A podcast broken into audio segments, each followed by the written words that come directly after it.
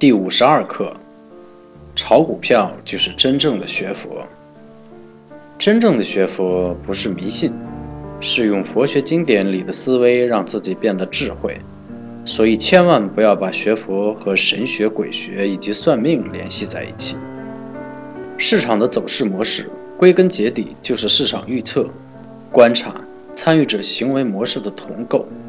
这意味着，唯一并绝对可以预测的。就是市场走势的基本形态。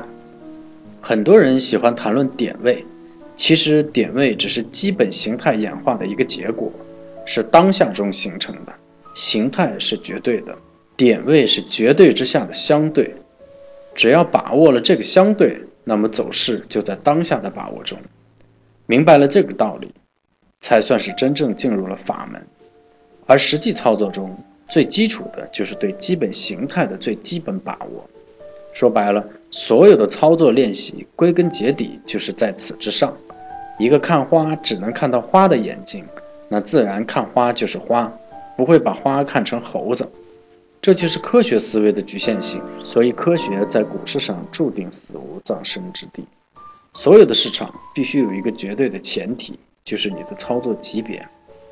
这操作级别就等于一个把花看成花，或者把花看成猴子的眼睛。在你的世界里，把花看成花与把花看成猴子所包含的基本模式是同构的。